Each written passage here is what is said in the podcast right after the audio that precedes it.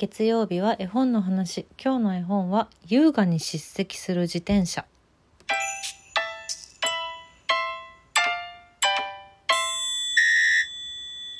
遅くなりました。絵本の話です。本日は川出消防新社から出版されております。エドワード・ゴーリーの優雅に叱責する自転車という絵本のお話をしたいんですけども。あのねさっきから何回も撮り直ししてるの。これもう12分じゃ収まらなくって。謎が深すぎる絵本。知ってる人ならうなずいてくれると思う。エドワード・ゴーリーという作家を知らない人がもしいたらという感じなので先にあのご説明しておきますとまあもうカルト的な人気を誇る絵本作家さんなので大好きな人もたくさんいると思うんですけども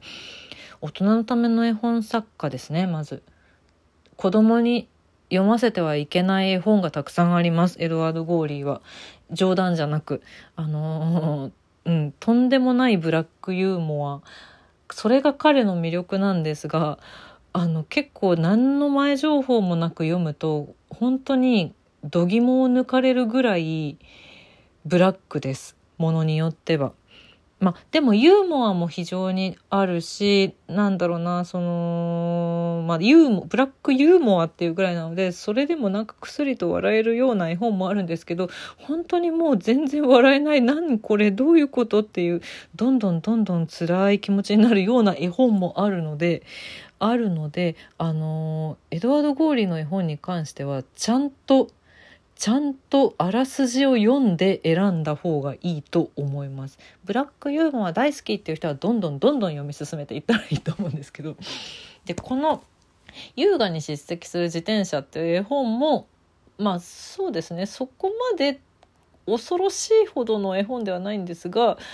まあでもそれよりもこれに関してはナンセンスというか謎が深すぎる。いろんな人が考察を考えていますなんかこれはこういうことなんじゃないかこういうことなんじゃないかっていうのをブログとかにねいっぱい上がってたりインターネットでも見ることができるんですけどそういう絵本でしてえーと、エドワード・ゴーリーの絵本というのは2000年に初めて日本語訳が出たその3冊のうちの1冊がこれなんですけど原書は1969年に初版が発行されているっていうかなり古い絵本でございます。現代が「ジ・エピプレクティック・バイセコ」っていうタイトルらしい。エピプレクティックっていうのはこれ絵本の最後に翻訳された柴田元幸さんの後書きが載ってるんですけどそこにまあどういう意味なのかっていうのは載ってるんですけどあのエピプレクティックっていうのはすでに使われていない配語らしいですどうやら。うん、でまあそこの意味からとって日本語訳は「優雅に叱責する自転車」というタイトルになったらしいんですけどももうね読めば読むほど意味がわからないしでもなんかなんか意味があるんじゃないだろうかって思える要素がものすごいたくさんあるので私これ初めて読んだ時に二晩考え込みました。この絵本のこと。を 本当に。本当に。冗談じゃなく。もうあの頭が頭から離れなかった。そのぐらいなんかもうちょっとトラウマになるような、まあ、でもそこから私はエドワード・ゴーリーのなんか沼にはまっていったっていうそういう感じなんですけど。あらすじをとりあえず読ませていただきましょうかね。このカバーの内側に書いてあります。それは火曜日より後で水曜日より前のこと。一台の自転車が通りかかりエンブリーとユーバートは旅に出た。妙竹林な冒険の後帰ってきた二人が見たものは？というあらすじです。もう最初の一文で意味がわからない。火曜日より後で水曜日より前のことが物語の始まりです。もうこもうこの時点で不思議なのにどんどんどんどん不思議とか意味がわからないとか不可解奇妙が積み重なり積み重なり積み重なったまま終わるっていうそういう絵本なんですけども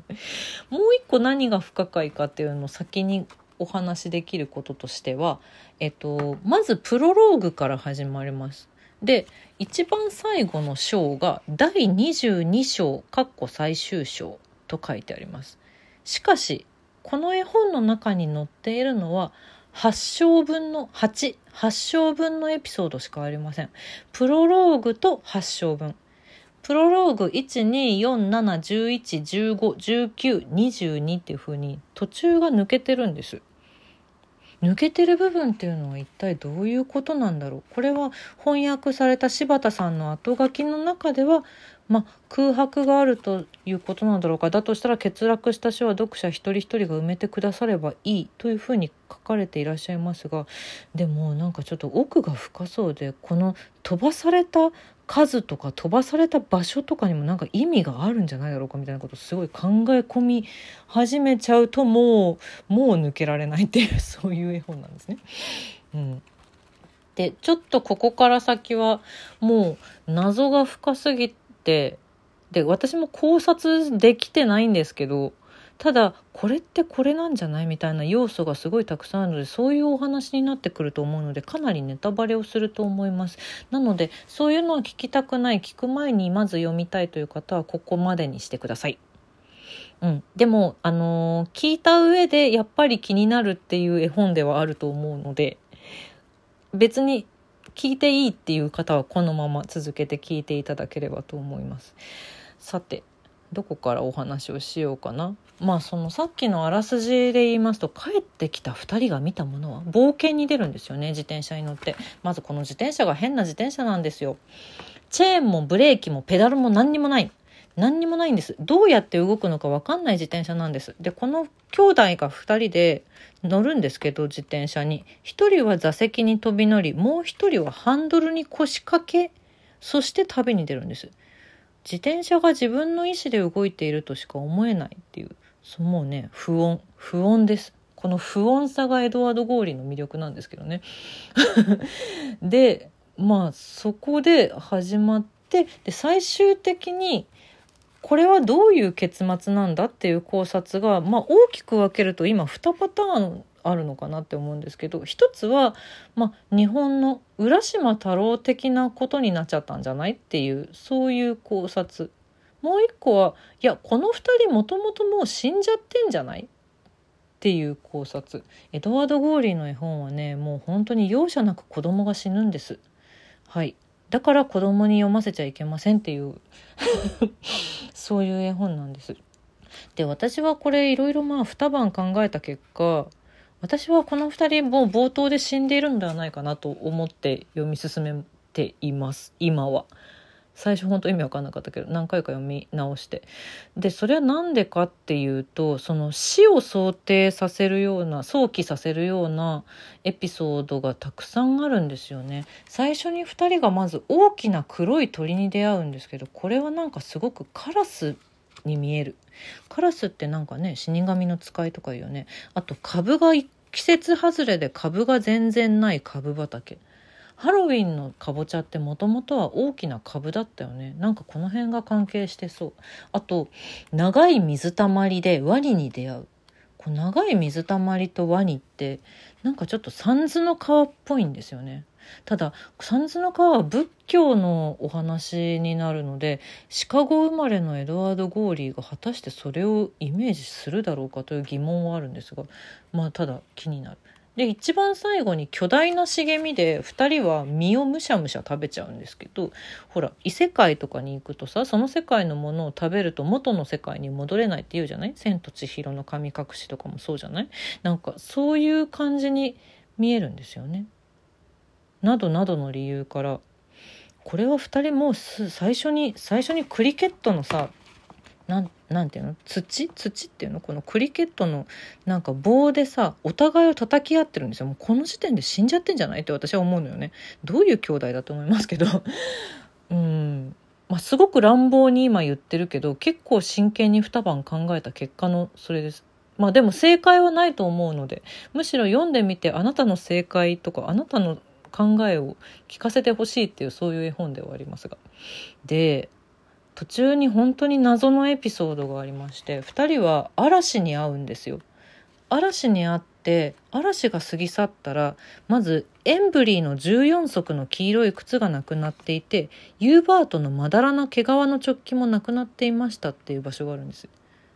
え14足の黄色い靴ってどこにあったって思うし毛皮のチョッキなんか着てたっけって思って前のページ見ると2人の着ている服は頭から最後まで一回も変わってないんです。だから、このエピソード本当に意味がわからなくて、どこにあったって思うんですけど、どこにあったって思ってパッて表紙見ると、表紙にね黄色い靴があるんですよ。え。でこれ数えると14足あるんですよ。裏表紙見るとその表紙の黄色い靴が綺麗に14足並んでてで上にさっき言ったカラスのような大きな鳥がいて大きな鳥がまだらの毛皮の直帰を着ているんです。ここにしかこの服の描写はない。もう謎。謎だけどさ、やっぱ二人ちょっと死んでないっていう気持ちになりません？これで。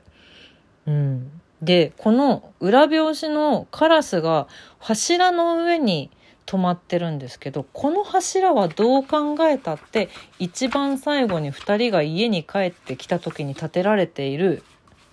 オベリスクですよね。ただ本文中のオベリスクは173年前のものなのでボロボロなんですけど裏表紙のやつはまだ綺麗まだ綺麗これもなんか意味がありそうだよね。まあ、この辺で浦島太郎的なそうあのことを想像した人も多いと思うんですけどあと何よりも表紙に兄弟2人は書かれてなくって表紙に書かれているのは自転車に乗ったワニなんです。さあの長い水たまりでワニに会うんですけどワニはね2人に鼻を蹴られて死んじゃうんですよ。死んじゃったワニが自転車に乗ってるんですよ表紙。やっぱ2人死んでないかなって思うんだよね。で2人どこにもいないなって思うんだけどこの表紙に書かれてて本文に全く出ても出てこない絵があってそれが2つの小さな丸なんです。これは兄弟2人の魂なのではないかって思っちゃったりとかね。